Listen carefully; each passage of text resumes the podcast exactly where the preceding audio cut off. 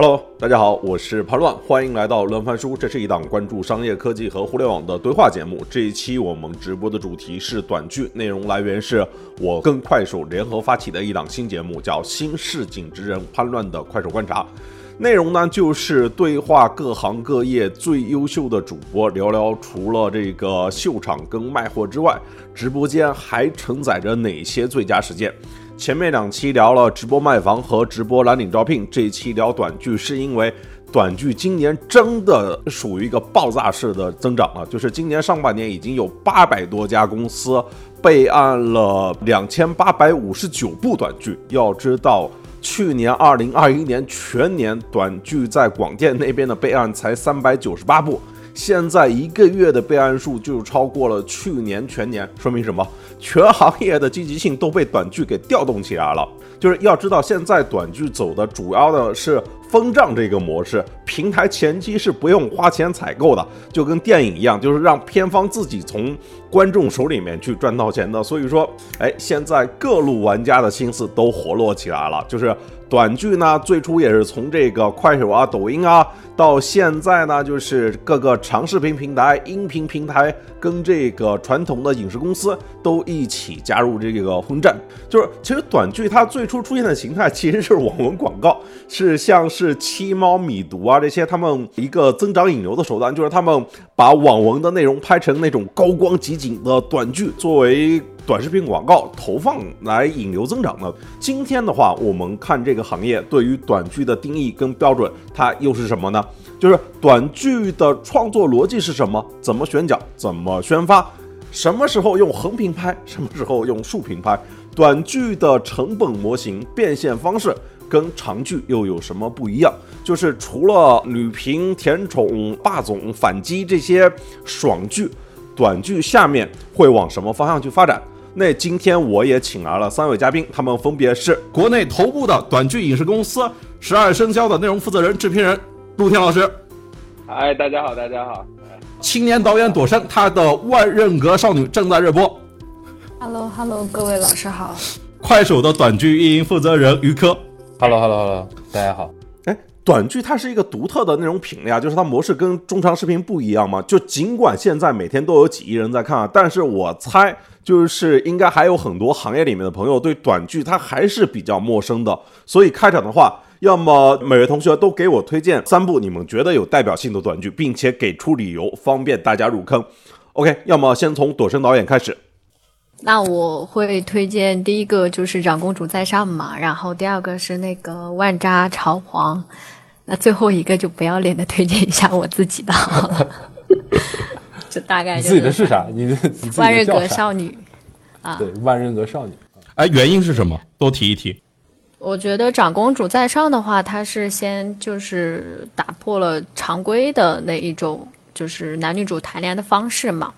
女主会处于强势的一方，这种我觉得还是啊很吸引人的。然后万渣朝皇的话，我是呃去看的时候，它是作为一个。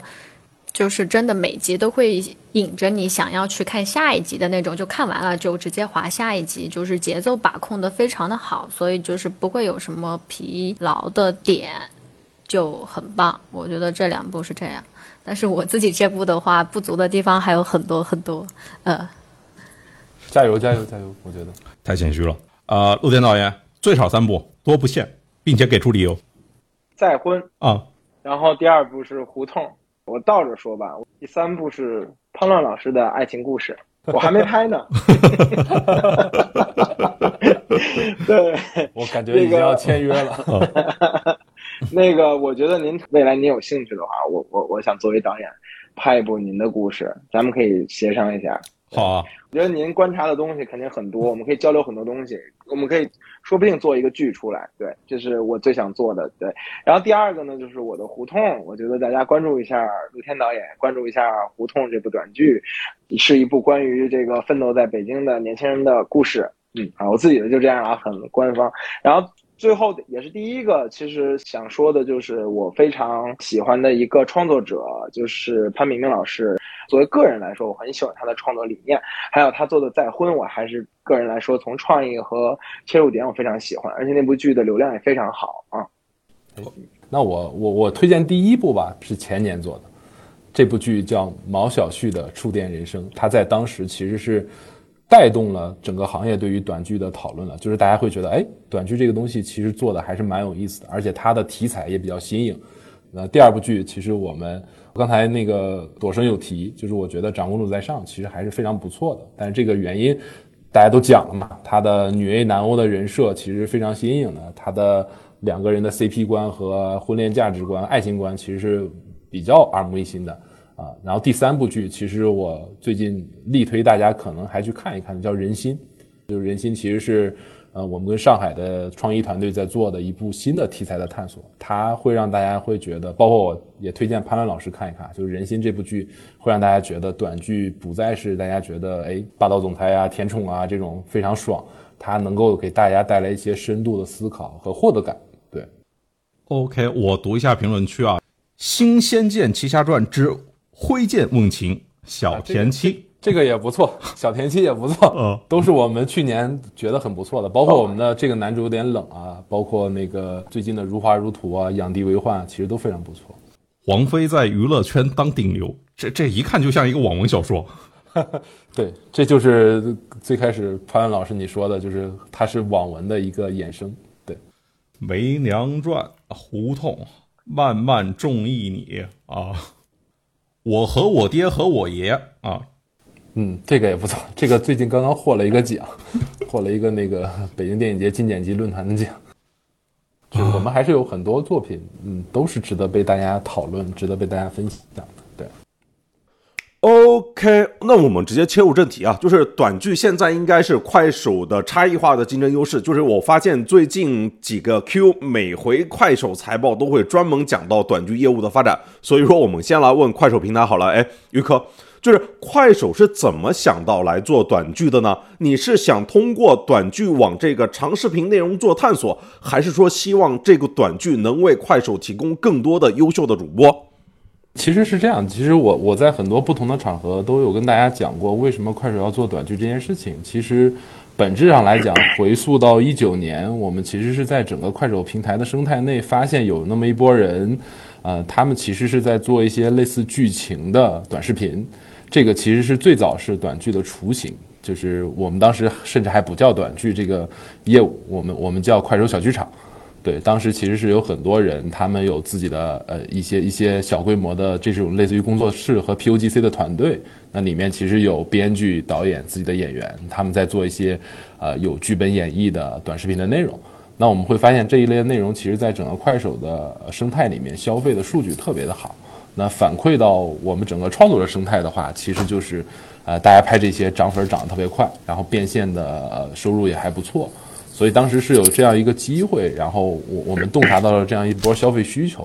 才说，哎，我们有没有可能把这个内容发展起来，然后以此来逐步的做，然后我们大概在。呃，一九年到二零年的阶段，其实主要还是做剧情类的短视频。但是我们在这个业务发展和孵化的过程当中，会发现有一些头部的达人，比如说我们现在其实，在古风里面非常有名的，呃，将近两千万粉丝的我们的古风的达人叫育儿古风，他的账号大家也可以搜一下，叫育儿古风。他其实就是属于在我们这个短视频的剧情类短视频当中延展出来的，就是他一开始也是拍这种，比如说。啊，一两个有剧情的短视频，然后再从此去做连续性的内容。大概在二零年的时候，你会发现有这样一批的 MCN 的机构，以及说我们头部的一些达人在往剧的这个方向去转变。所以，其实我们当时也看到了一个机会点，就是说整个快手可能在剧情类的这个赛道里面有机会去做一个新的内容生态。这个内容生态叫短剧。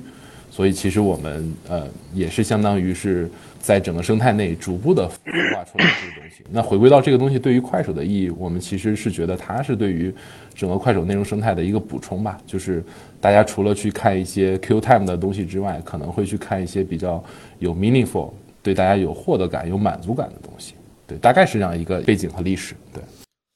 OK，那我们呢问制片人，哎，陆天，就是在你来看的话，就是这个长短剧的逻辑，它有什么不一样呢？就比如说短剧，它是一种新的媒体形态，它它究竟有什么不同？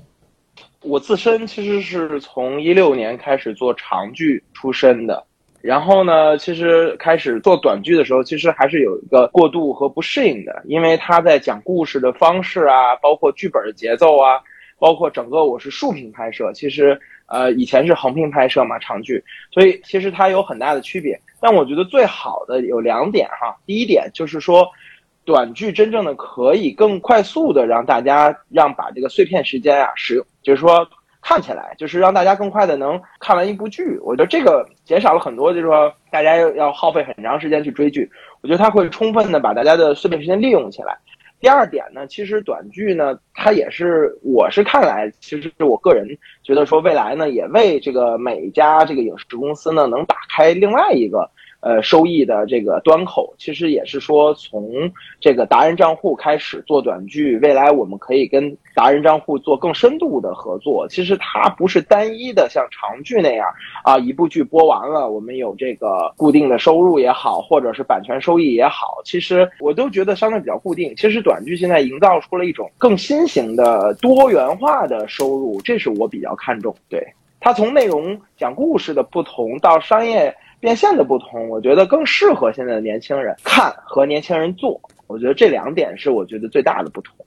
那就是因为它可以更加碎片化，然后它可能有更好的付费嘛。但你要说这种的尝试的话，其实，在二零二零年就是应该在平台里面说口罩吧，就是口罩刚开始的时候，在美国也有一个团队啊，就是人家。就是那个迪士尼的前 CEO 吧，好好像是，然后拉来了那个伊贝和惠普的那个 CEO，两人一起做了一个叫 Kubi 吧那样的一个短剧类型的那个平台，然后烧了二十亿的美金，人家主打的也是就是这种十分钟左右的短剧真人秀纪录片这种东西，就是砸了二十亿美金，结果不到六个月就。流产了，就是别人都还是好莱坞的班底都没干成，那就譬如说，如果是宇科，在你来看它为什么呢？就是花二十亿，我们专门去搞个独立 APP，然后就专门的就是找这个世界上最牛逼的演员、最好的导演，然后我们来拍这个东西，但是结果好像不成功。但是长在短视频里面，这个逻辑好像是更顺的，这原因是在什么地方？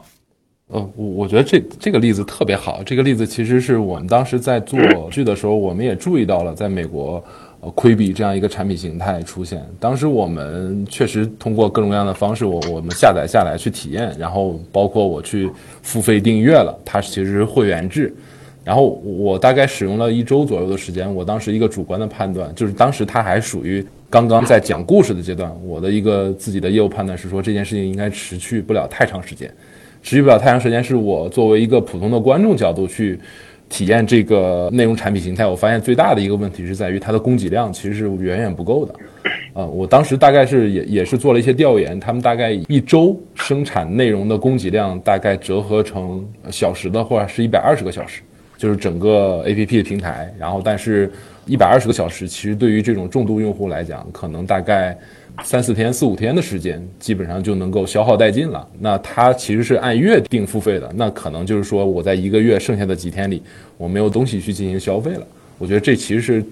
本质原因，是因为它的供给问题。那再往上倒，其实为什么会出现这种情况？我觉得还是跟大家对于这个短剧的内容形态的认知是不太一致的。就是我对于亏币的呃感受和理解吧，就是它是一个非常精英阶级思维孵化的产物。就是他其实是想要把最好的资源、最好的内容、最好的导演、最好的演员放在一起，传一个最好的盘子，来去告诉大家短的内容也能做得特别的好。但实际上来讲，我们在做短剧的时候，我至少在快手做短剧的时候，我们还是以一个生态思维去做这个事儿的。我们其实时时刻刻在去讲，就是我们即使此时此刻坐在这里去聊，呃，十二生肖去聊。哦，朵生导演做的一些好的、精致的内容，但是我们没有忘记，其实，在整个快手里，我们是依靠整个快手达人的生态来去持续发展的。所以，这个其实就是有一个本质区别的，就相当于我们是一个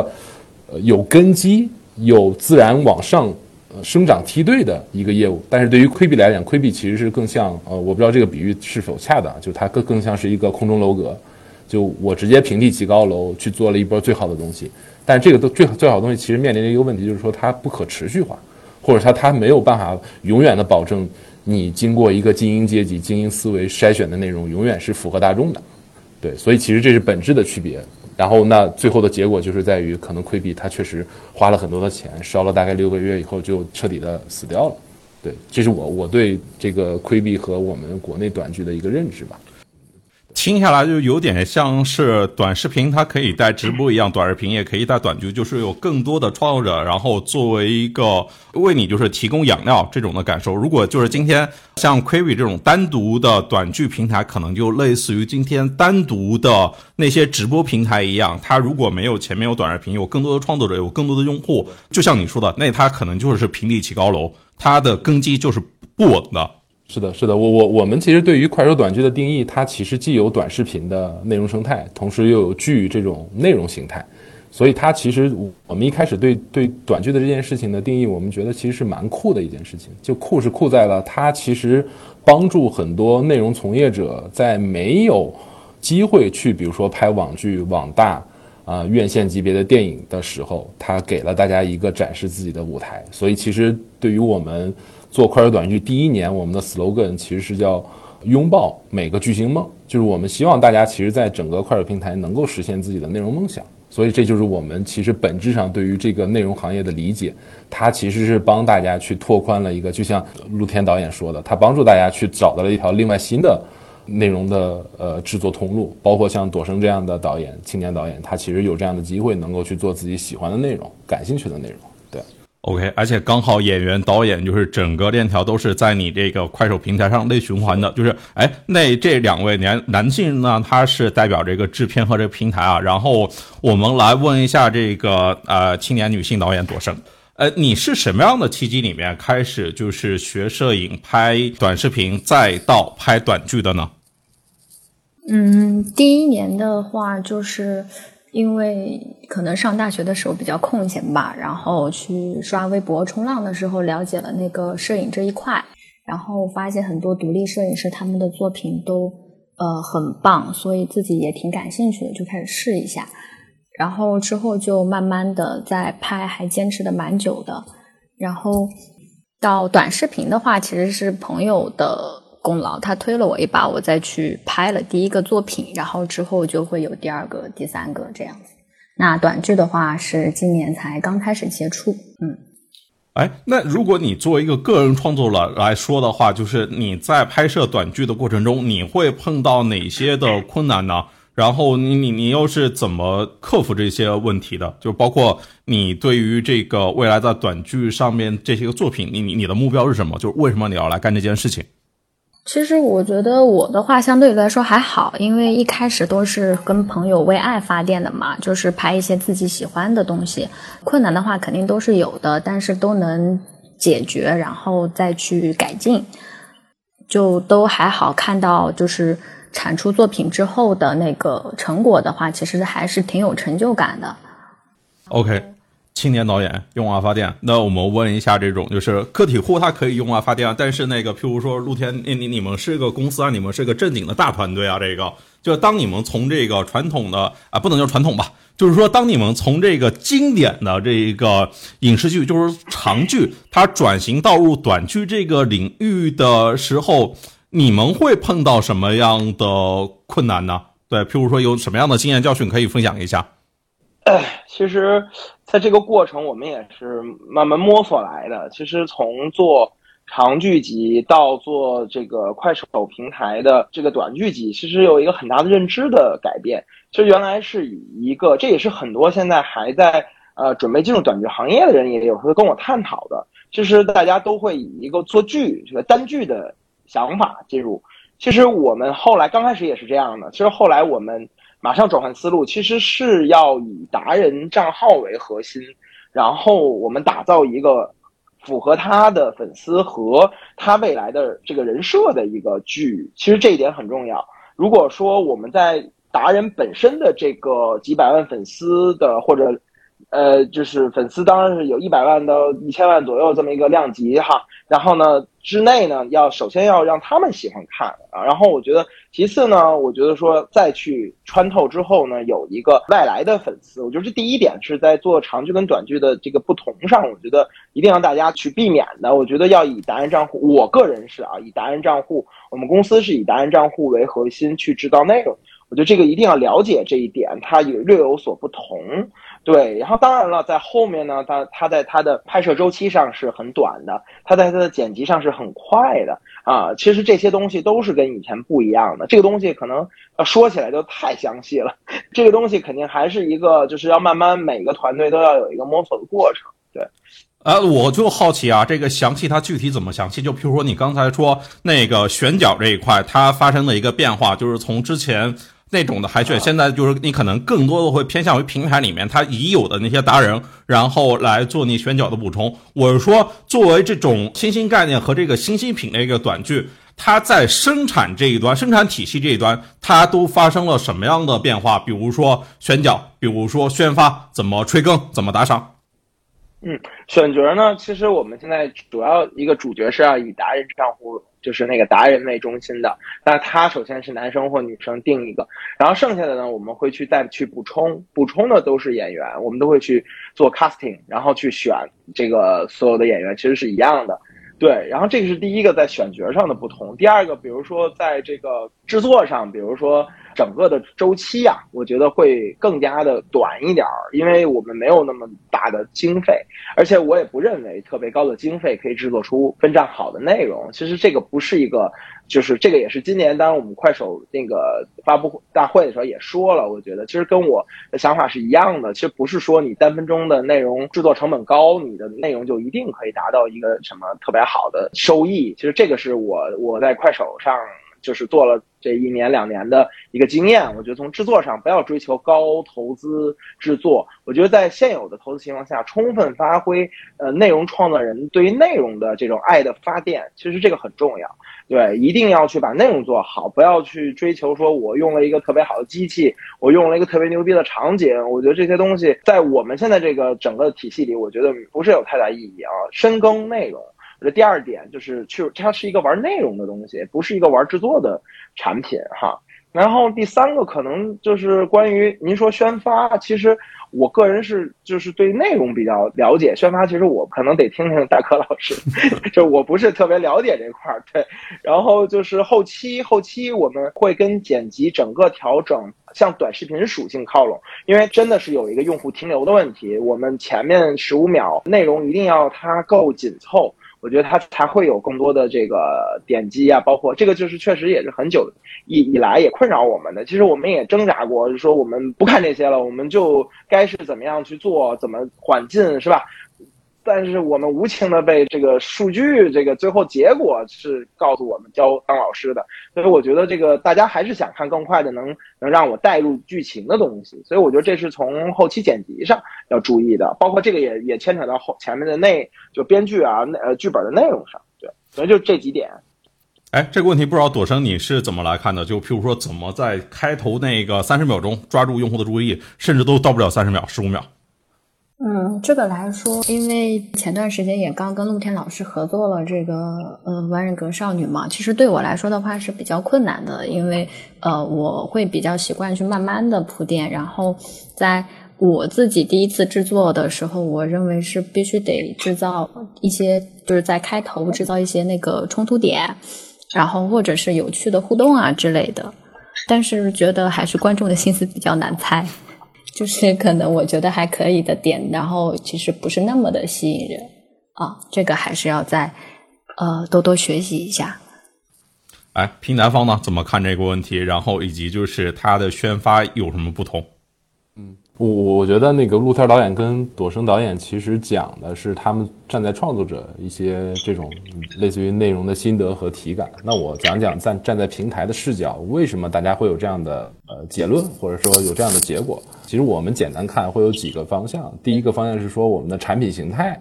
啊，决定了其实，在竖屏的手机的这个屏幕里，啊，大家的视觉重心其实往往还是偏向于某个人物。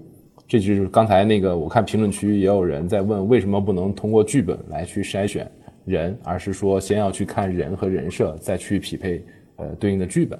其实是还是以呃，如果大家去做专业的编剧的话，其实编剧会有两个方向嘛。一个方向是说我首先有一个大的世界观、价值观，呃，世界构架，然后再去往里面去填不同的人物。那这种编剧一般大概是在以散点的形式，是以一个上帝视角去写第三人称叙事。然后还有一种剧作结构是说我首先铆定了我要去讲某个人物，塑造某个人物，然后以这个人物的第一人称视角来去讲这整个事情。这其实两条路是剧作两条路。那呃，在短剧的这个场景下，其实很显然是比较偏向于后者的，是因为它的画幅也好，它的场景也好，包括我们在刷短剧的这个周围的环境、周遭的环境，大家可能是在路上、在地铁上、在吃饭的时候泡面番，所以它始终会有一些外界的因素在干扰。那其实就导致了大部分的用户，他其实是需要通过内容在非常短的时间内就要把用户给吸引住和抓住的。所以其实你如果比如说我们可此时此刻可以设想一下，在一个竖屏的手机里面，我们去讲三个人的人物关系，大概率一个竖屏的画幅是很难把三个人的人物关系展现的特别好的。对，所以我们大概率我们也去做了很多的用户调研，以及说用户分析。大部分的用户还是喜欢以第一人称视角去代入，比如说我就觉得我是我看到的这个大女主，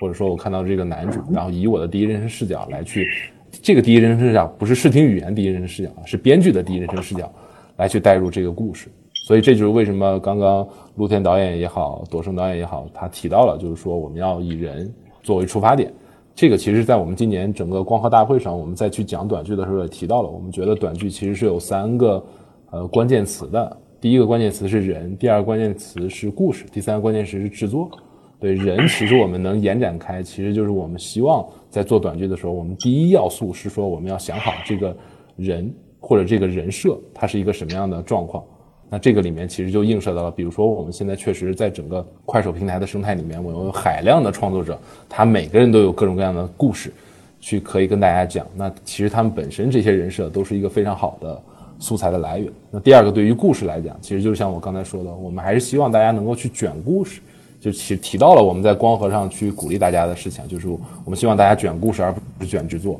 为什么呢？是因为我们通过在平台的视角、无数的项目的经验，我们会发现，其实大家在看短剧的时候，更在意的其实是人和故事。他们可以忽略或者可以去容忍的，其实是制作上的，比如说某一些瑕疵，或者是因为整个制作成本。导致的一些，比如说偏粗糙一点的质感，其实这些都是可以去容忍的。我我经常举一个非常有意思的例子，我们大概一九年底、二零年初去做短剧的时候，啊，我们也走过一些弯路。比如说，我们当时其实是想要把短剧做出来影像质感的。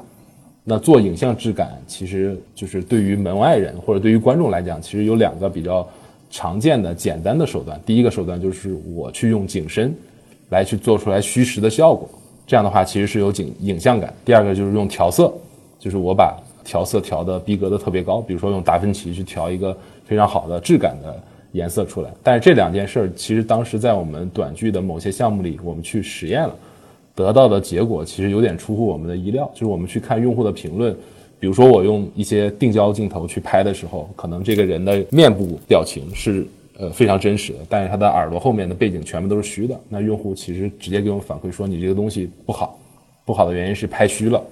我什么都看不见。他会觉得我们追求的影像感对他来讲是一种瑕疵，他更希望的是一个在第一人称视角下全虚全影、全知的东西，就是我所有的东西都能看特别清楚。那这个其实就导致了一个结果，就是我们不太需要过多的把我们的经费也好。或者说我们的内容成本也好，放在我们用特别好的机器上、特别好的镜头上，反倒是让大家去卷这个内容本身回到了最初的状态，就是大家去卷故事。我怎么样耗费自己的脑力，耗费自己的 idea，或者我对人物的这种命运的塑造也好，人物的性格的塑造也好，吸引大家能够追下去，能够看下去。因为我们也有无数的，就还还是像我说的，就短剧它是一个生态，我们有无数的例子印证了，大家拿手机也能拍出来很好的故事。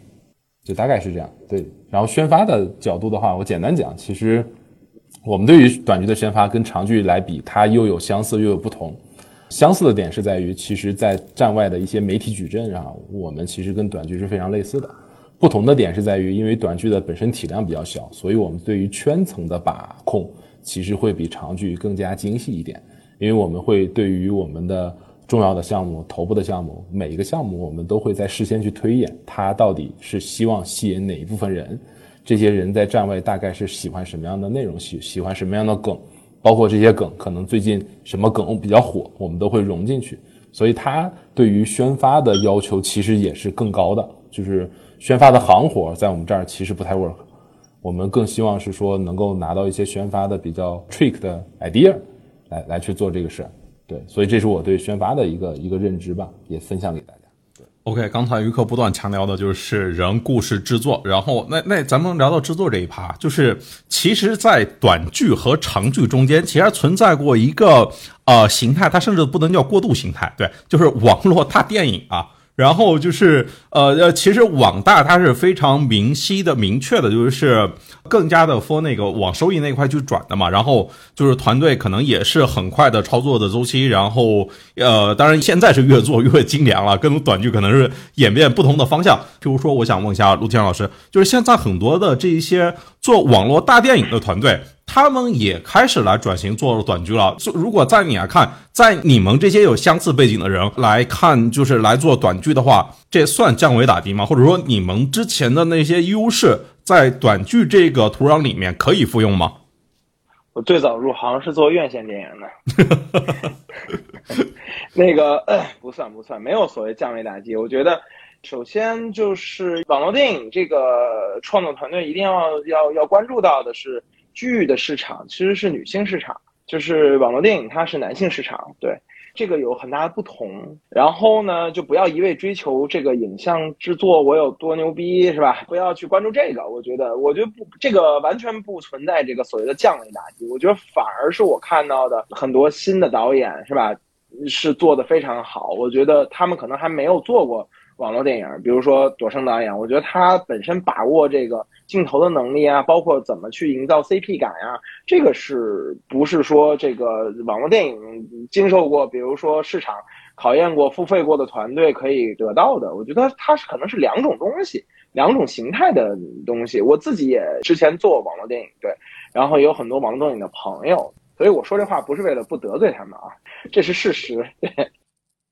刚才评论区有人问，哎，普通人能不能干？然后那个朵生导演其实就相当于是从一个个体这个层面来做的短剧。那那我还想问一下于科，就是在你平台方来看的话，就譬如说。像是那个陆天老师之前是做院线、做网大这一些做影视制作方的，然后也有 IP 方，然后也有短剧的厂牌，然后也有普通人，也有像这种新，就是朵生这样的新晋的导演。就是说，就是在你来看的话，就是短剧里面这些不同的玩家类型，他们对于短剧这件事情的理解和这个诉求，都都存在着有什么差异吗？我觉得简而言之，其实是越往头部走，或者越往机构化走，其实大家对于呃项目的收益，呃，很显然是比较在意的。那对于我们来讲，可能比如说像朵生导演来讲，他一开始是自己真的是出于兴趣、出于爱好去做了这件事儿。我们现在有很多这样的，包括之前。呃，另外一个导演蜘蛛，他做的那个《长公主在上》，他也是出于兴趣、出于爱好去做这种事儿的。所以，其实我自己的观察角度，越偏向 UGC 和 PGC 的创作者，他们可能一开始真的是兴趣使然。那对于机构化、呃公司化来讲的话，他肯定因为是机构嘛、公司嘛，所以对于盈利、对于利润其实是有追求的。我觉得本质的区别是在这儿。那那另外一个点是在于，其实像陆天导演说的，并不是越。专业的机构或者越牛的传统影视的机构来去做短剧，就一定做得越好。反倒是我们觉得短剧，像我说的，它既有短视频，又有内容，又有剧的形态。那我们现在看起来是说，像朵生导演这样更懂短视频、更懂短视频用户喜好的导演，他反而在这个体系内是更加如鱼得水的。哎，那那我们就 Q 一下朵生，就是你之前做短视频，你在那些中视频的平台上也有就是几十万的粉丝，那。如如果是在你来看的话，就是这种短剧跟你之前发的那种就是视频，跟你自己过往的那个就是横屏的那种视频的话，它你你在创作上它有什么不同吗？然后就譬如说，如果你要去做一个短剧的话，从这个创作到拍摄到这个整个的制作周期，它大概需要多久？嗯，相对于做短剧，对于我之前的创作来说的话，那肯定就是我们之前刚刚说到的，就是它对于内容上的不同。因为如果是拍自己创作的话，那其实只要考虑我自己喜不喜欢，那就可以了。那观众就是能不能认可、能不能喜欢的话，那是随缘的事情。但是咱们做短剧的话，是需要去。就是在一开始就抓住观众的注意力，然后让他们能继续的看下去，能追更啊之类的。那其实就是还是要考虑的挺多的，比如开头的，呃冲突点啊，然后像于于科老师刚刚说的，就是人物的人设啊，看看能不能抓，就是推动，就是更有趣的推动剧情，让观众不管是在哪个环境下都能去看的这么一个区别吧。我觉得也要考虑跟合作方之间，就是去讨论这个方案的可行性，这样子差别还是比较大的。就是一个我觉得是个人跟那个两个团队之间合作的这种，然后周期的话，我是。短剧的话，应该制作周期应该是两三个月左右吧。它制作周期也比较短，然后就是对于我个人而言，我觉得他那个前期创作剧本的时间有点太短了。就是剧本还没有好好的去推敲啊、去打磨的时候，其实就已经快开拍了。而且后期的那个拍摄的时间也比较紧张，就是呃，几乎都是在争分夺秒的去。讲这么一个故事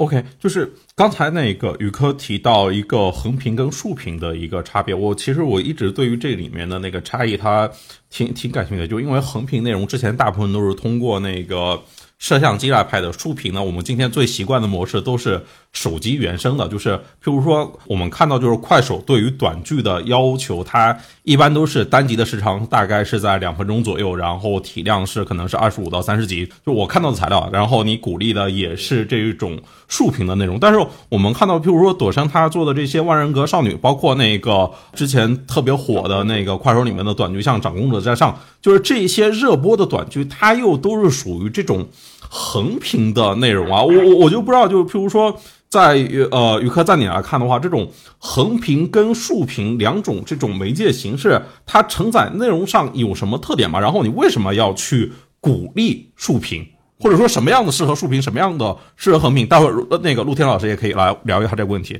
明白明白，我觉得老师你这个问题特别的好，特别的好的点子在于，这个其实是很多行业从业者或者想要去做短剧的人，他。总是会反复纠结的一个点，但其实站站在平台的角度，呃，我其实觉得这些事情比较简单，就是我们这样去看横竖屏。就首先我们在整个快手短剧里，我们是鼓励竖屏，但是我们也不会拒绝横屏。对，鼓励竖屏的原因是因为本身这个是短剧的一个最大的特色。所以其实像除了比如说最近热播的《万人格》，然后那个之前的《长公主在上》啊，但是这些比较火。但同样的，我们也有一些比较出圈，比如说去年特别出圈的那个《这个男主有点冷》，它其实就是一个竖屏的剧。包括《万家朝皇》，它也是一个竖屏的剧。包括陆天导演最近做的那个《胡同》，它也是一个竖屏的。所以其实我们对横竖屏的的选择，我们会退回到内容本身。就是我们会这样觉得，就是这这这，当然这也是我们平台的一些一些认知吧。就是我们会觉得竖屏更容易展现人物之间的关系，对，横屏更容易展现这个人物和世界之间的关系。就竖屏是看自己的，就是这个自己，就是说我人物跟人物之间的矛盾是什么；横屏是看世界的，看人物跟整个世界观之间的关系。所以其实你会发现有一些古风类的剧，包括这个《万人阁少女》，它因为有多个人物故事线。所以它更适合去做横屏，因为横屏确实在影像画幅上，它所容纳的信息量会更多。对，但是你会发现，比如说我们去年去做的一些，比如说秦叶的小哑巴这些，其实它也不是完全十六比九的横屏，它是有点四比三的横屏。所以你会发现，虽然它是横屏，但是它在手机里面其实可以承载的信息量也是会更多的。对，所以我们大概是这样一个选择，就是总而言之，就是竖屏更适合去做人物之间的关系，横屏更适合做。呃，多线人物之间的关系，以及说人物跟世界之间的关系。哎，那陆天导演你咋看？你拍过院线，拍过横屏，然后也现在在做竖屏。对我大学学的是电影摄影，然后学的是横屏，然后呢，我们取景都这样。然后呢，我们也这样。对对对对，看世界啊。然后呢，其实其实进入了短剧市场之后呢，我们就都用的是竖屏。因为这个问题是在那个北京电影节上，我我座谈的时候我也聊过。其实呃，从技术角度和这个展现角度吧，从技术角度来说的呢，就是说竖屏呢会有上下更宽的世界，就是那个那个是就是有留白。我这么解释一下吧，它上下的留白会更多。其实用这个留白去创作会很好看，比如大长腿，对吧？我简单来说啊，然后上面呢留的这些。比如说有些构图的时候，它可以多一些留白的话，给你一些呃多的创作空间。包括运动镜头的时候，你可以让整个的画面显得前景前面的景我简单来说啊，前面的景会更延长，上面的景呢也会非常好看。就是你要改变你的构图习惯，为什么呢？是因为大家其实现在更习惯用竖屏看东西、看这个内容，所以我觉得我们是一个让更多的用户去看内容的创作者，我们应该要去用他们的方式去讲的镜头语言去想。还有一个好处，就是它可以让。大家觉得说拍人的时候会更真实，跟你的距离感更浅一点。其实我都在说竖屏的好哈，其实竖屏也有不好的点，它的构图非常难，而且在一个构图中很难把多人放在一起。那那个人就是这样叠在一起的，就很难，就是三人在一起你就带不上了竖屏，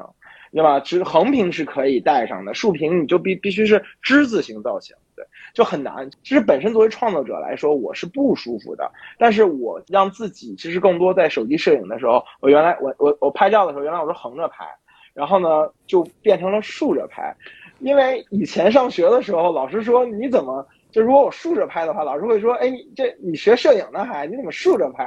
对，其实我就是时代的改变，我们不能因为之前学的这些固守，我们要往后跟跟着时代去走。所以我觉得新的摄影方式竖屏是一个真的有新的镜头语言的，这是在未来一定会越来越有越多人去研究的领域。我觉得我我自己也买了很多书去研究竖屏手机摄影。其实这个东西，当然我也说一下古风为什么我们采用横屏。就像刚才大可老师说，这个横屏它确实可以，个人我也觉得横屏是它可以展现出更多的很漂亮的场景信息。对它可以让你的古风，因为我们古风的场景啊，都是呃信息元素非常多。如果这些东西不展示出来的话，可能那个氛围感会降低。所以横屏它可真的可以把氛围感拉满。但是呢，反之竖屏可以节省预算，就是我就拍这么多，你看我今天这个场景，可能这以外都什么都没有，我只有这个场景布置了。对它竖屏的好处就在这儿。其实作为制片人来说的话，其实有时候竖屏会成会会节省一些预算。我粗略的跟您这么讲，就是它从技术手段上和展现和未来，我觉得竖屏和横屏一定是共存的，而且竖屏会有更多的人去研究。嗯，因为横屏已经应该一百多年了，就是这一直在用横屏摄影，我反而觉得竖屏摄影未来也会成为一种主流趋势之一。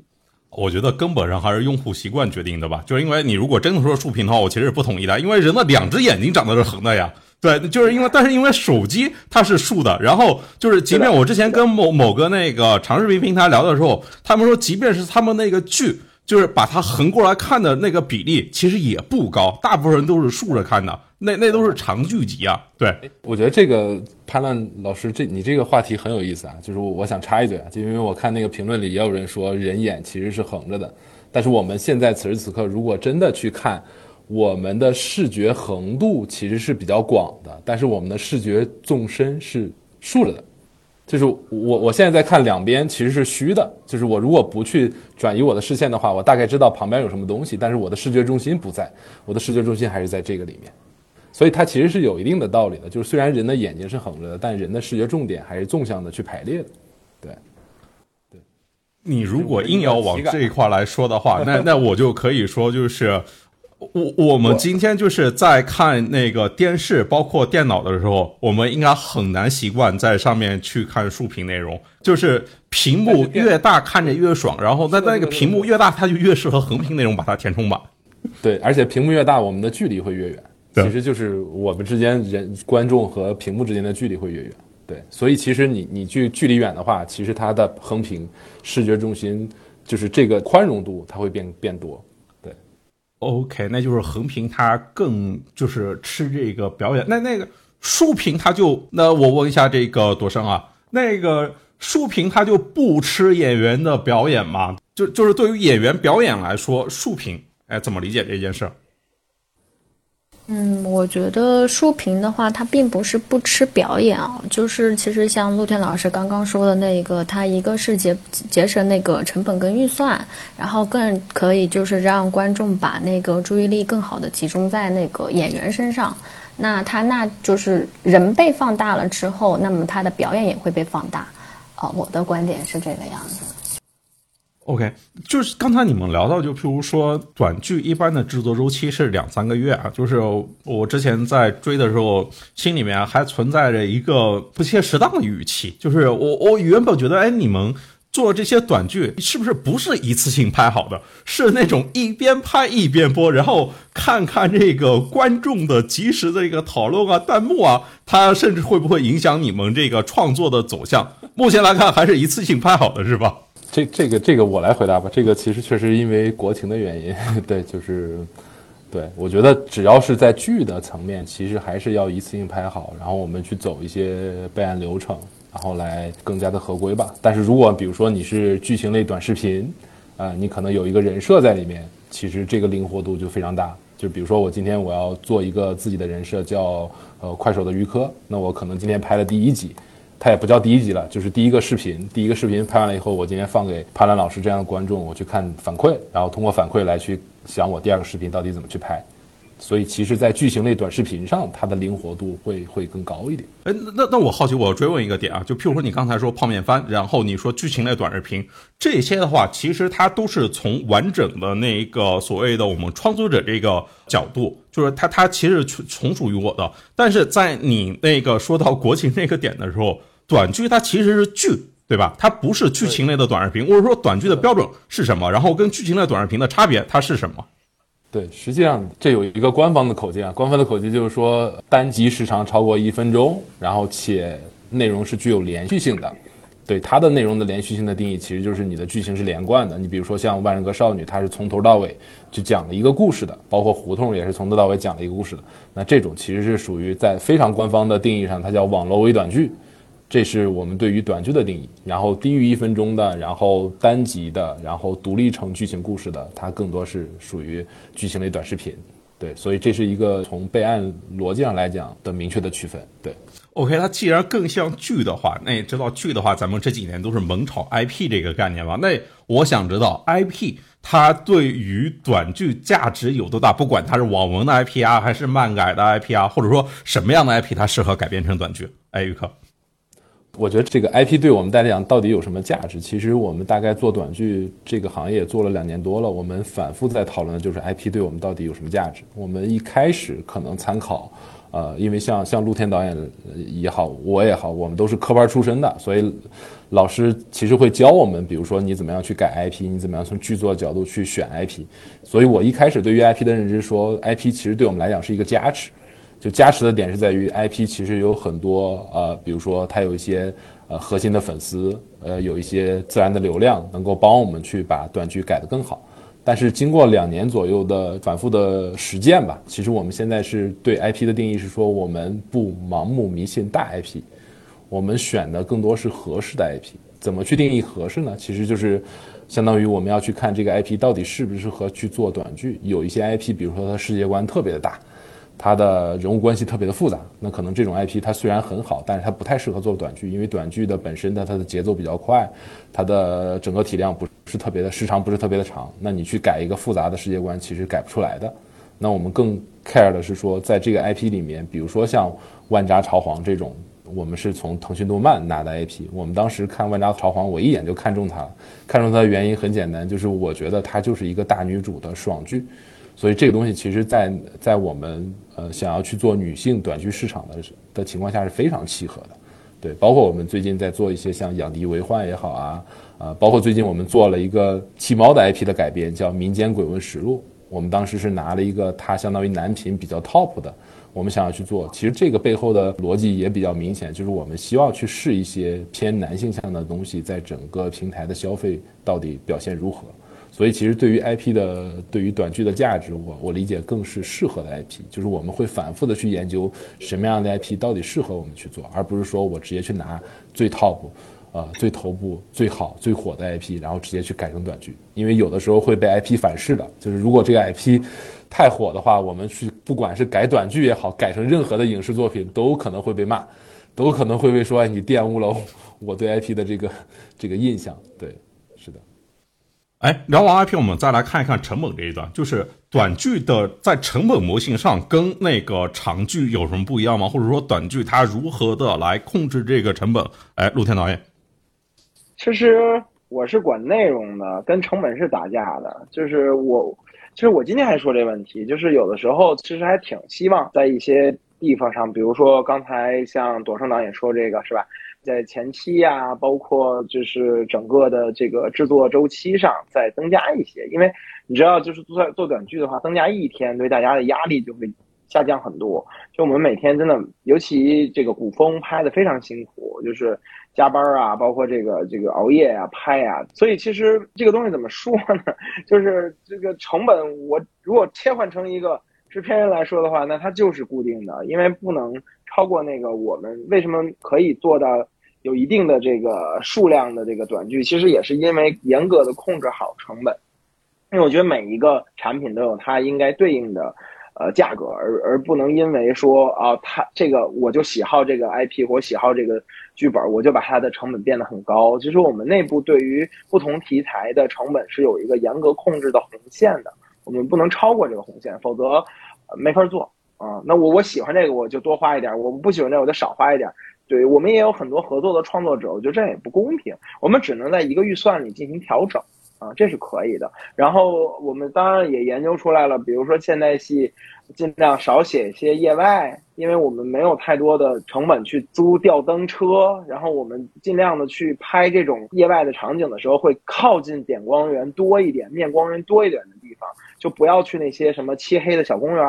不要去那种什么一望无垠的大马路，这种就尽量少写啊。就是从剧本上咱就规避规避。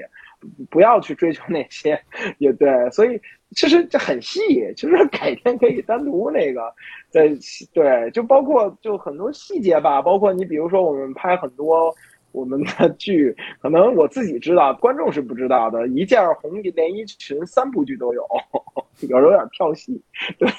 这没办法，就是为了节约一些成本嘛，你看似没多少钱，但是加在一起其实都是都是成本啊。我觉得要精打细算，嗯，就是一定要这个勒紧裤腰带，然后想好拍的这些镜头语言。我觉得这个是包括还有那个，我我我们也会在剧本上多给一些呃时间，这个我们已经已经在调整了，确实是有这个问题。我我我我很同意，对这些是要多花一些精力的，对。哎，那你在上面不断的就是因为你特别控这个成本啊，就是它是不是跟这个观众对于短剧的审美它变化的比较快有关系呢？这个问题应该问这个宇克啊，就比如说，呃，观众对于短剧这个审美它发生了什么样的变化，然后它是不是就是特别快，然后就逼着大家不断要往前追？我我我自己从平台的角度感受其实是快的。就是为什么是快？其实大概，如果大家一年前的这个时候去谈论短剧的话，大家可能谈论的更多还是甜宠的内容，就是各种各样，比如说霸道总裁啊这种的，可能它是现象级的，是比较火的。但是你会发现，大概过了一两个 Q 以后，因为短剧的制作周期也好，因为短剧的从业者其实是数量级、指数级的增长，所以就导导致很多同质化的内容在层出不穷。那其实对应的来讲是说，如果你的供给过于单一，你的消费其实就会变得乏力。那你就会发现有大量的用户其实对于这种甜宠的内容，他其实不感兴趣的，所以他们其实会去寻求更多新的内容的变化，比如说都市的情感剧，比如说青春的校园剧，比如说这种家庭共情的剧这种的，包括古风。其实古风在去年的那个时候还是一个比较小的品类，但是因为去年的下半年，我们做了一些的爆款，然后包括今年上半年，我们做了很多的还不错的 case，所以你会发现大量的从业者和行业其实在更多的去做古风的短剧，所以其实背后的逻辑还是在于短剧的快速试错，就是它的周期很短，所以导致它上线其实很快。我我我之前看了一个数，就是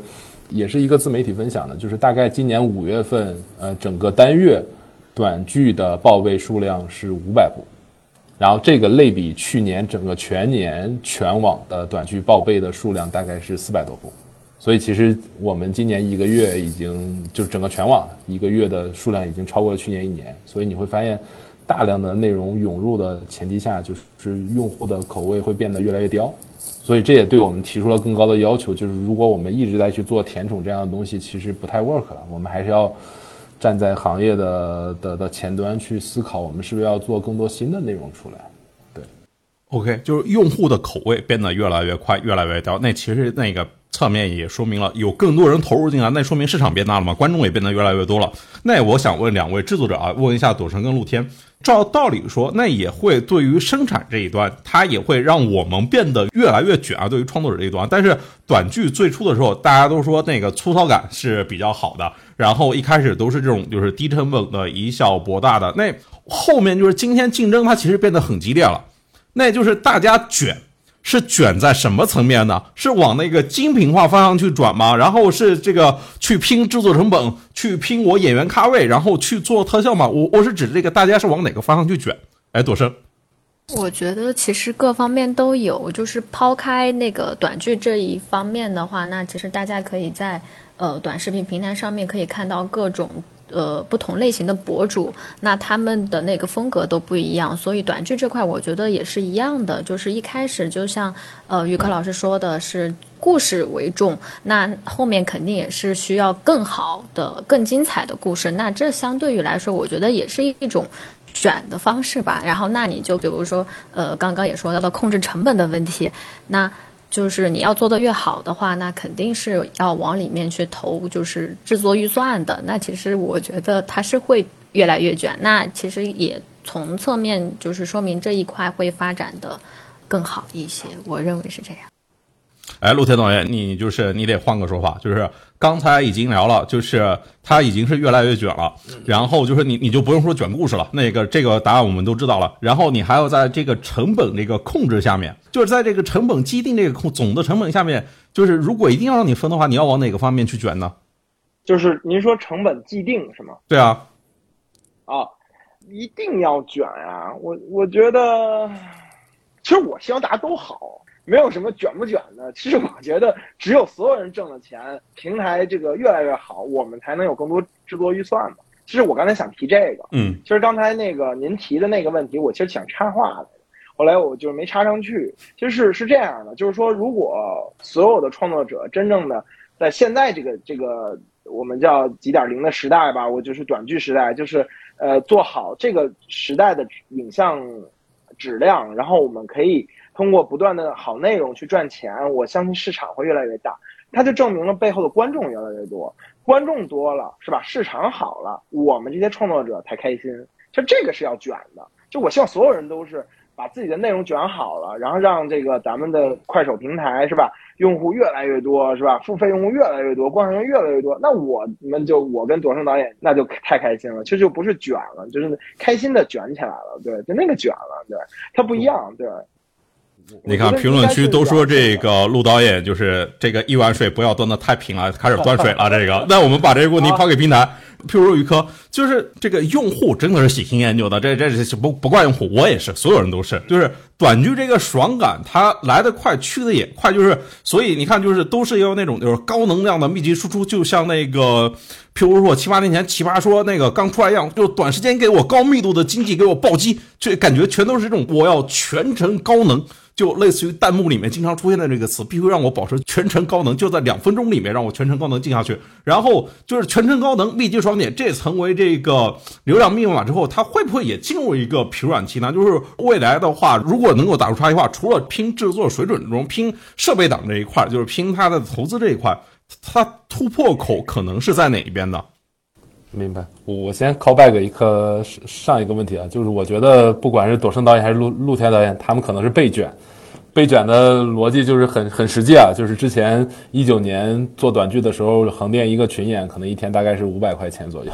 然后现在横店一 一一个群演一天可能是八百到一千，所以其实它是因为整个行业有更多的人加入，所以导致一些成本确实在不得不被迫的提高。然后我我再回到那个潘乱老师问的那个问题。我们其实是觉得是这样，就是在整个平台的角度，对于题材也好，对于用户也好，我们更希望的是说大家都做得好。就是我们最开始是觉得短剧之于其他传统内容最大的一个点就在于爽点，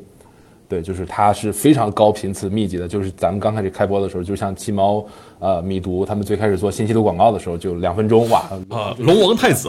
对，五千亿直接就出来了。对，然后那个少爷那个什么什么几亿家产就就给你打点好了。对，这个是我们对于短剧一点零时代的的一个认知。但是我们其实做到现在会发现，短剧其实不是一味的爽，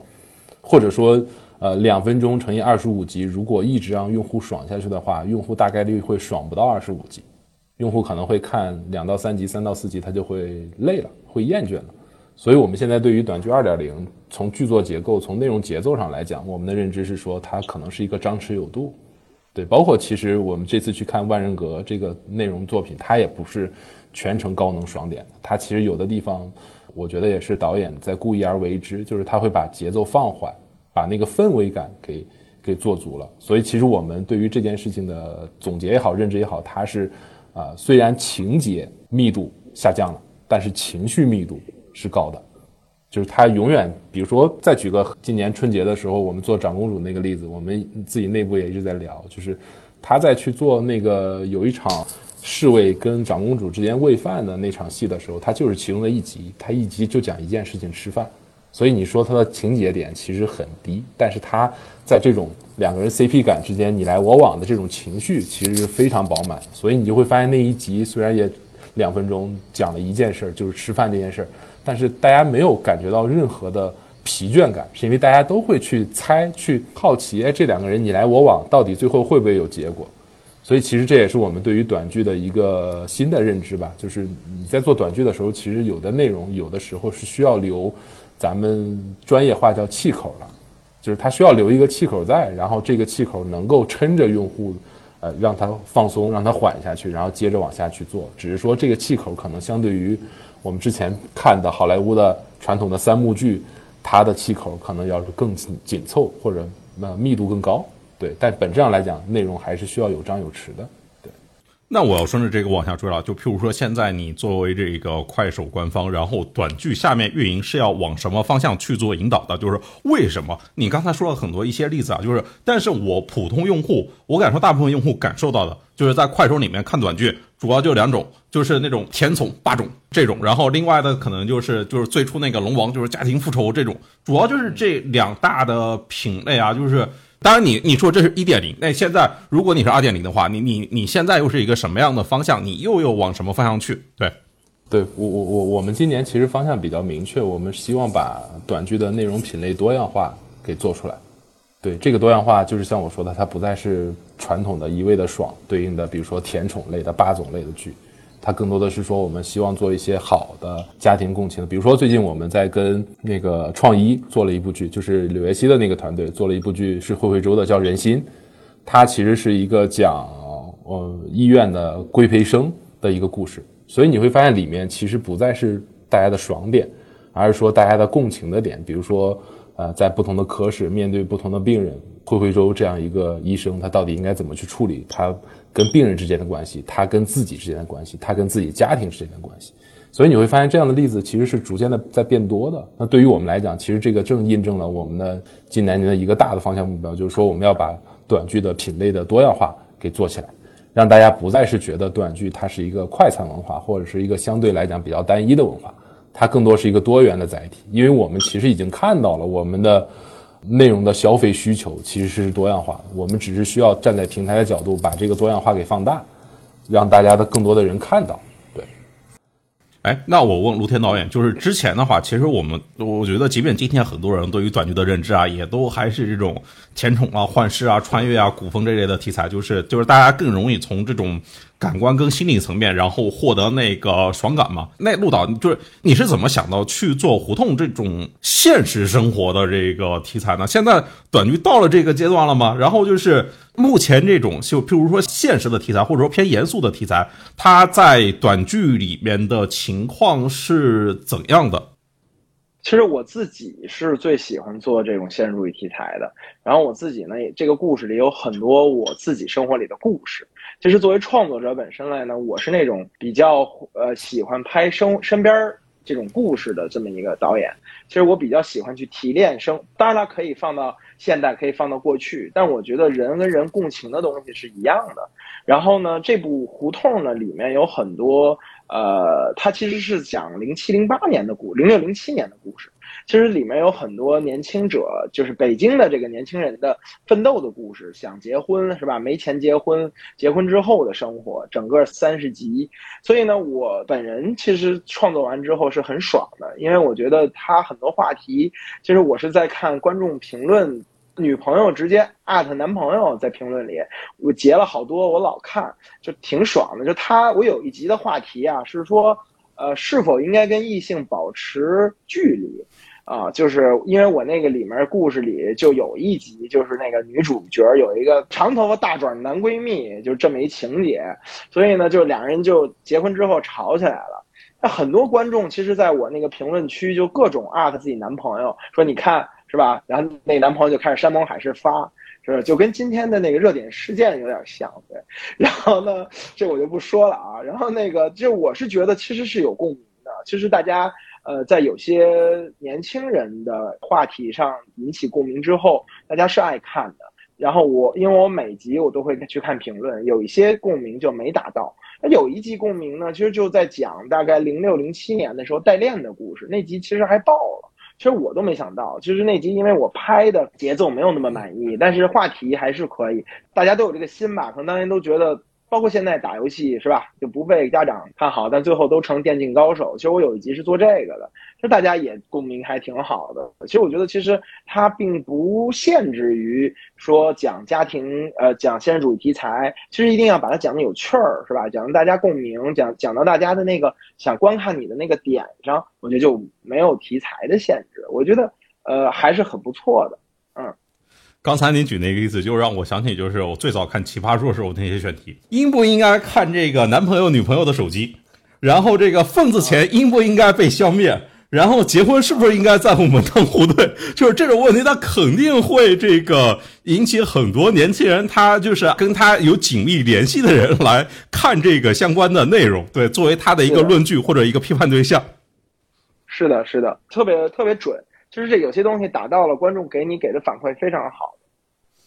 OK，那像是长公主在上，像是胡同这些，它其实都是之前短剧里面没有出现的这种内容的品类。其实它不是主动去迎合原有的这些短剧的用户，或者说大众这个审美。那么就是在构思上，如果你不是首先考虑市场喜好的话，而是说你你觉得这个东西它更有价值，那这里面它会不会存在着一个悖论？就是你怎么知道你喜欢的东西它能够经得起大众的验证呢？就是说你怎么来做事先来做这个判断？哎，朵生，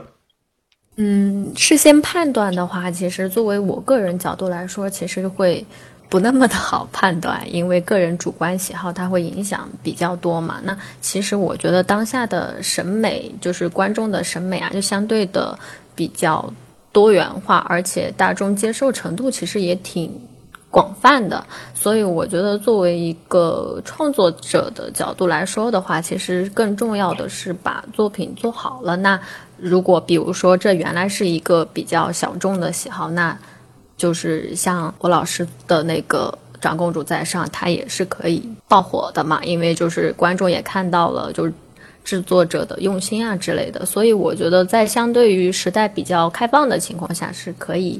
就是稍对市市场有所了解的情况下，然后再去做一些创新，这样子。哎，陆婷老师，都是钱呀！啊，我，对，是是是，钱钱是好的，毛爷爷非常好。那个，我想说，其实刚才你提出这个话题，其实你其实你像胡同这个项目，其实我是想了半天的，其实是很犹豫的，因为呃，我不知道这种。北京人的故事，首先就挺小众的，我觉得啊，就是因为让别人我我怕是会有觉得说，哎，北北京人怎么了？这感觉，其实这是我第一个很担心的，因为我是北京人，所以我我不知道这种北京人的故事有没有人看。其实当时我也是很忐忑的做这个故事。然后呢，其次呢，其实我也是看了。我非常喜欢的一部剧，我一直也在看，就《贫嘴张大民》。其实我发现大家也非常喜欢这种故事，所以我觉得不不用担心吧。我觉得其实这种故事，小人物的故事，这么多年了，一直有人爱看。我觉得这个。观众就在那里，就看你能不能让他看到你。所以这个东西，我觉得，嗯，我觉得题材上，我在选择胡同的时候，我是这么考虑的。我还是去也搜索了很多类似的影视作品，虽然它不是短剧，但是我觉得这类观众还是存在的啊。对，OK，所以这个问题往前面推一步，就是做短剧到底应该是迎合审美，还是应该去引导审美？多胜。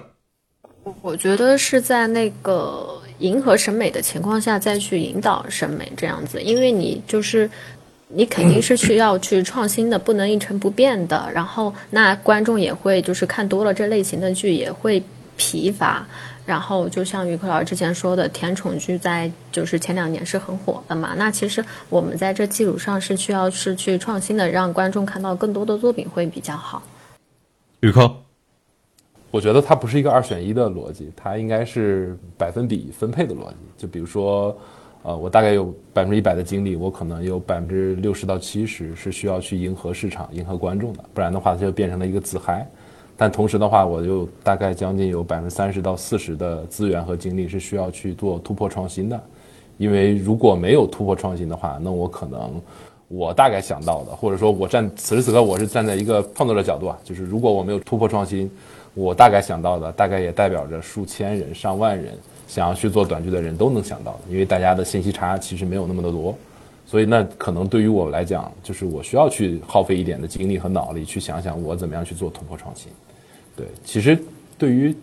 内容来讲的话，它其实简而言之就是一句话，它需要有一些新瓶子去装一些旧的酒，大概是这样一个逻辑。，OK，那那我们再聊聊赚钱，就是这么多人都涌进来，这个就是熙熙攘攘，就是肯定都是利来利往嘛。咱也就是先回到这个最本源这个事情上来说，哎，譬如说宇科，就是现在在这个短剧市场啊，就是它。表现到底是怎样？譬如说，一个一部剧，它真实的利润空间能有多少？是怎样的？就是譬如说，如果就是在快手做短剧，哎，做的好的话，中等的话，它大概能够赚到多少钱？对，实诚点。明白。我我我我比较实诚点啊，就是我们做短剧这件事情，还是会放到整个快手去看，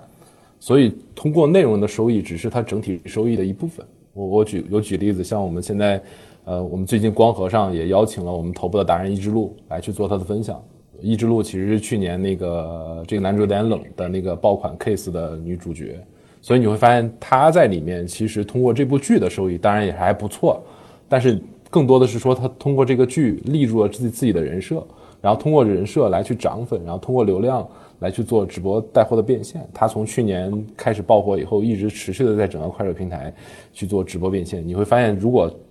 过了一年去看他的整个收入结构的占比，他依靠短剧带来流量红利，通过流量红利，呃，来去进行变现的这个占比会越来越多，啊，对于剧的那部分那部分的占比，因为我们现在平台有各种各样的政策，比如说我们的分账政策，我们其实核心的诉求还是说我希望，呃，做得好的人能够在我们这儿去赚到下一部剧的钱，比如说他大概花了六十万到一百万的成本去做了一部剧，那他大概在我们这儿能够分到。呃，额外的一百万和六十万，在成本回收的前提下，大概是有一个 double 的的比例在里面。那这种就是它可以持续的在我平台去接着往下做。但我更希望的是说，像朵生导演、像陆天儿、像我们的一之路、像我们的之前的达人玉儿，他们能够在这个平台持续的依靠内容来产生后联络变现。这个变现包括了短视频的广告，包括了我们的电商。其实这个是我觉得短剧核心本质的。呃，竞争力所在就是，如果它跟传统的内容相比的话，OK，就是说，快手在短剧这一块探索出了新的商业模式，就是除了分账这一个事情之外，然后就是更多后链路指的就是，其实从做达人了，围绕达人，其实跟那个快手的创作者是一样的，对吧？是的，就是他接广告，然后他去，其实不是短剧的一个新，他呃，他可以说是短剧一个新的商业模式，但它实际上是整个快手。呃，已经非常成体系的一个变现模式，对。哎，那这得问陆天了，就是像你们公司会专门的考虑，就是做达人经济这一块吗？就是不然的话，你签那么多演员又火了一次，再一个你没关系了，这是不是有点亏啊？这个啊，下次再找他那个涨到天价啊。你这问题其实问的特别好，就是我之前影视公司公司做过经纪公司。其实理理论上我不想做经纪公司，所以就是我不是一个那么有情商的人，所以我不太会做这个经纪人，特别难。就是我呢，其实刚开始是抵触的，就我不愿意做经纪公司和经纪人。但是为了这个发展，现在孩子也长大了，我孩子，所以就是也得就是说跟达人就是商量好了，就是说，呃，我们在有限的时间跟精力，我们共同的去创造财富。其实我觉得这个和以往是有不同的，因为以往呢，经纪公司呢是艺人总是在等，包括现在，我要等经纪公司的安排，我要等经纪公司，就像一个，不能像妈跟孩子，我就更像一个，起初是妈跟孩子，后来就是保姆和男主人、女主人的关系，就那个关系特别不舒服，所以我们现在更倾向于跟我们的达人、我我们的艺人去聊一种共创的模式。内容商量是吧？然后就是我在营造这种气氛。其实我希望是这样，就是挣的每分钱大家都是有有，本来也是这样的嘛。对，所以现在就是为了发展考虑，就是也也在尝试着签达人。哎，那你要签达人的话，就得考虑风险哦。就是我们之前在这个传统的影视行业，我们总说好的演员都是那种就是巨抛脸，就是记住那个角色不记住他，那个就是说演啥像啥，也就是说不不记住这个人。但这好像跟这个短视频这个领域的玩法是完全不一样的。在短视频里面，我们最讲究是什么？讲究是人设，对吧？就是这个演员他是不是有有有点就是相反的呢？就是其实绝大部分就是演员，如果他生活在短视频这个土壤里面啊。他也都会极其的，就是往重人设那个方向去走，然后他可能出演的也都是那种同类型的短剧。我是说，你怎么看短剧的这一类的演员，他呈现出跟短视频创作者一样的这种重人设的现象？就是其实特别简单，就是因为我们达人本身他有一个自己的属性，当我们摸清了他做什么剧就什么类型的时候，其实从某种意义上来说，从流量流量的角度来说的话，我肯定会让他把这个类型演到极致。其实演员也是这样，其实其实您可以看，所有的演员都是在不同的剧里去找自己的定位。他一旦找好了，他其实演这一类型的剧就疯狂的找他。对，其实我觉得。这个演员他就会有这个问题，对吧？刚开始他是演别人，后来什么人都是他自己。其实有是有这么一个过程的，所以达人也是这样的。我们在不断的探索一个达人到底适合什么类型的内容和演什么类型的演员。我觉得先定位住这个就已经很不容易了。然后定位好之后，在这个基础之上，我们做不断的变形，就是这个是有很多的玩法。我觉得这个不怕，对。哎，宇哥，你你怎么看这个问题呢？或者说这是一个问题吗？它就应该兼容于这个短视频这个平台？我我我觉得潘老师，你这个问题其实我觉得问的蛮长远的，就是因为短剧毕竟才做了两年，但是我觉得坦白来讲，呃，我觉得可能再过个两三年以后，他肯定会遇到这样的问题。对，就是因为一个人的人设，其实在一定的阶段做完了以后，比如说他是一个爆发期，他可能很很迅速的就会进入到一个瓶颈期。对啊，就就我我插一句啊，我插一句啊，就是那个我之前不是看那个《梦华录》嘛，就是这短剧里面最火不就是那个管云鹏嘛，就是是是叫什么名字？之前都是龙王、赘婿、霸总，然后但是你看他在《梦华录》里面，就是演陈晓的跟班的时候，那那完完全看不出那个就是歪嘴的那个气质啊。啊，是的，因为管云鹏我我们也认识，他他其实就是一个专业的演员，他经过了专业的科班的训练，所以他对于人物其实有塑造性的。那回归到短剧本身来讲，我们现在能够看到的是说，在整个短剧行业里，确实是因为在不断的迅速的发展，我们出现了所谓的，比如说金牌婆婆、金牌妈、金牌儿媳妇儿、金牌老爷，甚至金牌赘婿、金牌管家，就是他他会有各种各样的人设固定在里面。那这个里面其实会有，我我坦白来讲，我就像我刚才说的，可能过一年两年，他会有一波筛选，这波筛选就注定了有一些人他可能永远就停留在了金牌婆婆、金牌妈里面。但有一些人，他可能会去尝试着突破自己的人设，去找到新的适合自己的角色也好，适合自己的短视频人设也好。所以我觉得潘澜老师你问的那个问题，在平台的角度来看，它确实是一个呃，可能现阶段像陆天老师来讲，它不是，因为短剧刚刚开始做，呃，大家都会会处在一个增长期。那过了两年、三年以后，可能对于这些角色来讲，确实会陷入一个瓶颈期。那那个时候，其实不知道今天有多少演员。在看这个直播呀，我觉得看的话可能会有一些启发，啊就是不是要提前的去想一想，我做完金牌婆婆以后我还能做什么？对，找一些人设的突破。对，我我插一句，其实其实我我觉得现在很多那个短视频创作者，他其实，在前一阵儿就前之前的那个涨粉阶段，疯狂涨粉阶段，他就是把人设立立好了之后，然后不断的用这个东西涨粉涨粉。但其实我们现在也是在帮他脱离原来的那个。问题就是他之前那肯定是疲软了，或者不涨粉反而掉粉，就是原来的模式。其实短剧是这种模式，也是在帮他涨粉。对，其实就后面就会出现大可老师说那个，可能他三年以后他老拍这个，最后的结果就是可能他又涨不了粉了。嗯，对，所以这个里面其实是有一个演变过程，是短视频、短剧、短剧的人物再往下发展是什么？就是我我理解短视频里面其实会有一些人物他是比较片面的，就是他的性格是非常极致的。那因为有剧了这种形态，可以把这个纸片人变得稍微立体一点。但这不代表着他永远就立住了，他可能暂时的立体，但是如果立的时间太长了以后，他还会遇到怎么去发展更多的维度。对，OK，说到角色，说到人物这个，我我有一个八卦，我想问一下那个朵生导演，就是我们之前看那个古装偶像剧啊，都是男主都是丑男。但这个好像这个大家在短剧里面看到男主又都是这个帅哥，就不知道那个在你们拍短剧的时候，就是这些演员他主要来自于哪些渠道？当然，那就是主要刚才聊到了，就可能是更多来自于短视频，它这个平台里面那些达人。但是这即便是这些达人，你们是怎么去挑选他，然后怎么去塑造他？然后下一个问题可能得那个陆天老师来聊了，就是他们火了之后有什么上升通道吗？对，怎么能够带来什么样的商业价值啊？首先，我觉得说那种古偶都是丑男的话，其实话不能是这么说的。就像一开始那个于哥老师说，他其实，呃，相对于当下的话，他是更多的给到一个我们展示自己的机会，就不是在这么个领域之下的情况，给到更多一些呃其他领域的年轻人，就是对这块感兴趣的，然后去展示自己。就比如说我也是，呃，所以这句话我觉得就不太 OK。然后。呃，其他的话是就是先是从短视频平台去就是发现呃一些，就是肯定是先看那个长相嘛，看他会不会符合你心目中预期的角色形象，然后再去沟通去呃约约看能不能合作这个样子。哎，我我能补充一点吗？那你说，潘文老师。对，我我觉得我我比较坦诚直接的聊啊，我觉得就是因为短剧还是比较纯粹的，没有各种各样的资本的裹挟，所以导致其实我们在去选人选角色的时候，啊，其实更从内容的角度出发。对我我们确实在选适合的人，而不是说因为各方的影响导致了我要去选一些奇奇怪怪的人。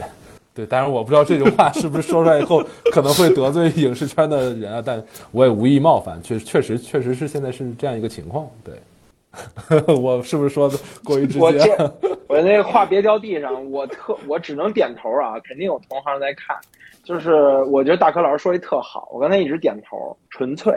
其实这就是我特别喜欢在快手做短剧的原因。对，其实我觉得像什么那个企鹅呀，什么奇异果啊，是吧？然后这些，这这这不不具体点名了，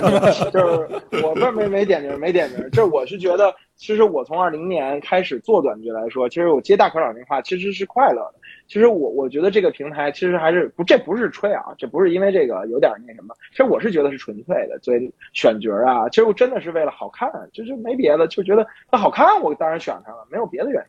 这听下来就是说，同样是拍一部剧，但是做短剧的时候，你导演的话语权是无限大的，对吧？相较于之前的那个工业里面。我之前没做过导演，是因为平台给了我这次机会。导演和制片人，我们相对来讲还是比较尊重的，因为我们会觉得在短剧的这个体系内，创作者其实要比我们更懂内容，所以我们会给他们很大的话语权。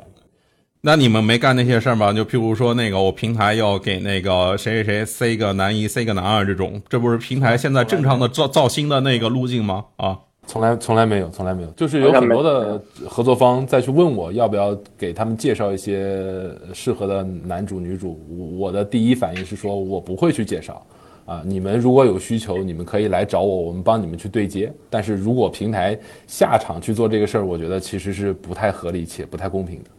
那你也不签约喽？呃，我在短剧里面，你比如说像陆天老师，他跟他的演员签约的话，我们其实是跟他进行合作的。对我们不会主动的去，比如说我一定要去签某些人，然后这些人一定要帮他去做一些什么东西。对，在短剧里不是这个逻辑。对。OK，那如果如果我们就是把这个差异往深里面再追一追呢？就譬如说于克，就是因为的确是，就譬如说我们现在在看那个长视频平台的时候，我有时候经常会不管是看综艺还是看他们热播剧，经常发现，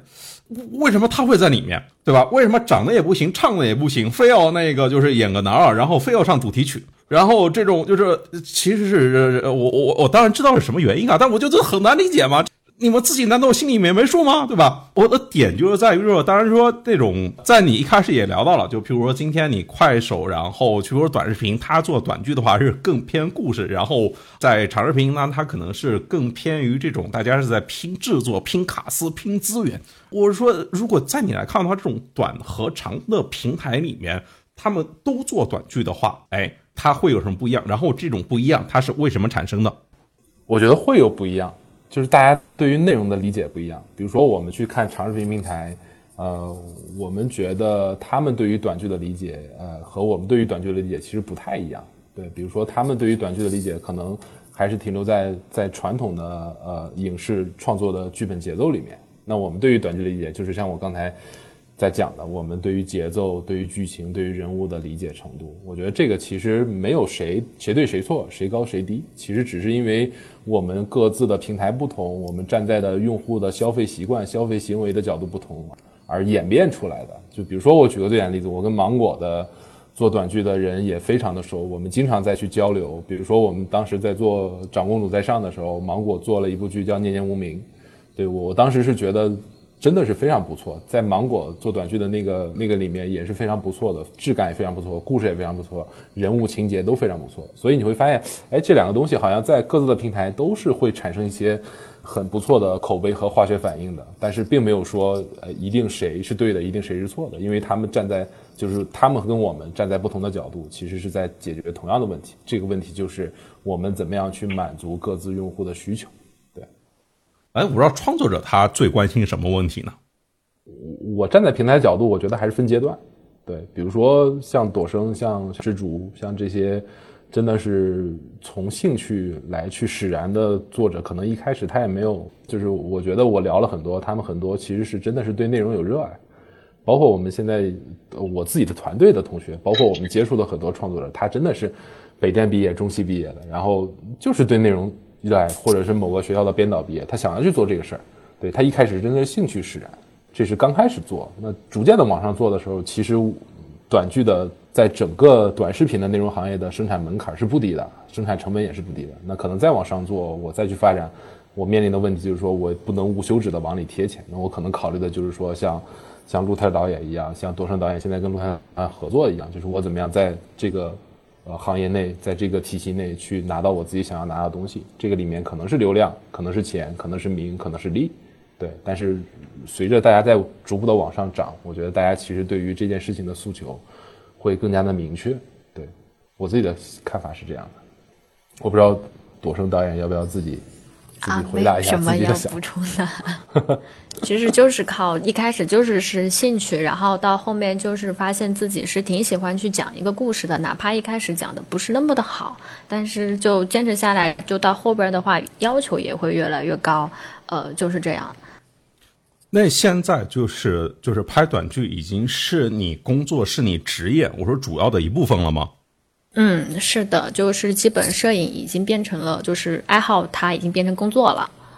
哎，这就挺好的。我就觉得，就是短视频应该让更多这种让大家从这种用爱发电或者说消遣的时间，变成大家那个职业的时间，就是消遣的时间变成工作的时间。是的，是的，一般一般做出来伟大的事情，最开始都是从兴趣开始的。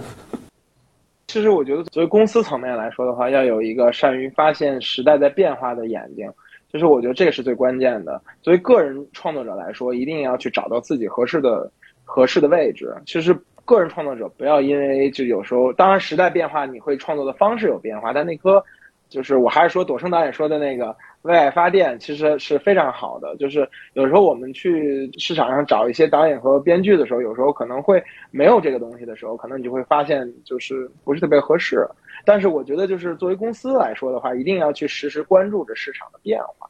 哦，就是为什么长剧做短剧，其实也是因为我真的是觉得市场是随时几年是有变化的。短剧应该还在一个快速发展的阶段，尽管今天它的，譬如说光在快手一年有四百二十亿次的播放，对吧？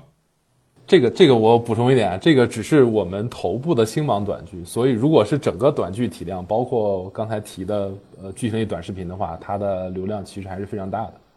对，但是我们能够看到的，就像我说的，它是一个快速增长的的内容型赛道吧，就是它还不能被完全的称之为是一个产业或者是一个行业，因为产业和行业需要更多的上下游，呃，更多的基础设施的建设。对我，我我当然，我们做站站在平台的角度，我们更希望把它把它做成一个产业，把它做成。那现在短剧它是处在一个什么样的阶段呢？就是以及未来的话，它可能是一个什么样的想象空间？你刚才用了一点零、二点零的比喻，嗯，我自己能够看到的会分几块吧。呃，第一块是说从内容的角度，我坚信，呃，短剧的内容品类不光是我们一个平台努力啊，我能看到大家都在努力，其实是应该把短剧的品类做得越来越丰富的，或者至少它应该不是输于呃长剧或者网剧的这个内容品类的。或或者我现在立了一个 flag，可能一年以后跟潘老师再聊的时候，我希望潘老师提起来短剧的时候，不是在说，哎，短剧只有。龙王只有最赘婿，只有 霸道总裁。我希望你能看到更多短剧好的内容再出现，这是内容方向。对于商业化方向来讲，我觉得短剧还是要大家形成一股合力，来把商业化做得更好。因为如果没有商业化这条路去支撑的话，纯粹的为爱发电其实也不能支持它从一个内容型的赛道赛道变成一个产业。对，因为产业一定是要有产业的生产总值在里面的，它是需要有商业商业化的正循环在里面。呃，我其实好奇啊，现在有那种真正的、完全的破圈的那种的短剧吗？就包括像你平台上最火的《长公主在上》《万家朝皇》，就是这一类的，好像也都还没有到达那种国民级别的那个传播力啊。尽管它播放量已经是恐怖级别的高了。嗯嗯，我觉得这个问题也很好。这个问题我会分两个角度去解答，就是到底存不存在？其实是存在的，只是说它的影响力和规模到底有多大。就是为什么我说它存在？其实，比如说此时此刻直播间的同学，大概去呃微博吧，去微博搜一下“快手短剧”四个字，或者搜“短剧”几个字，其实你会发现下面有大量的真实用户的评论在讨论这件事情。对，所以它其实是有一定的破圈在里面的，只是说这个破圈影响力到底有多大。所以这个也是我们和我们呃希望呃跟呃露天导演跟朵山导演一起做的一件事，就是我们把我们觉得好的内容推出去，推到甚至。比较大的愿景啊，就是国民级别，就大家都能耳熟能详。我觉得这也是我们做业务的一个一个夙愿吧，就是我希望从我们这儿做出来的内容，能够真的被大家在朋友圈、在各种各样的社交媒体平台去广泛的讨论。我觉得这是我们的一个目标之一。对，呃，今天就非常感谢三位嘉宾的分享。时间关系，就是我们今天直播大概就进入到一个尾声了。OK，今天大概就到这边，感谢三位。拜拜拜拜，辛苦辛苦辛苦，拜拜拜拜拜拜，辛苦各位老师，拜拜。OK，大家可以订阅、点赞、评论、分享。如果还有什么想听我说的，欢迎在评论区互动留言。我们下期见。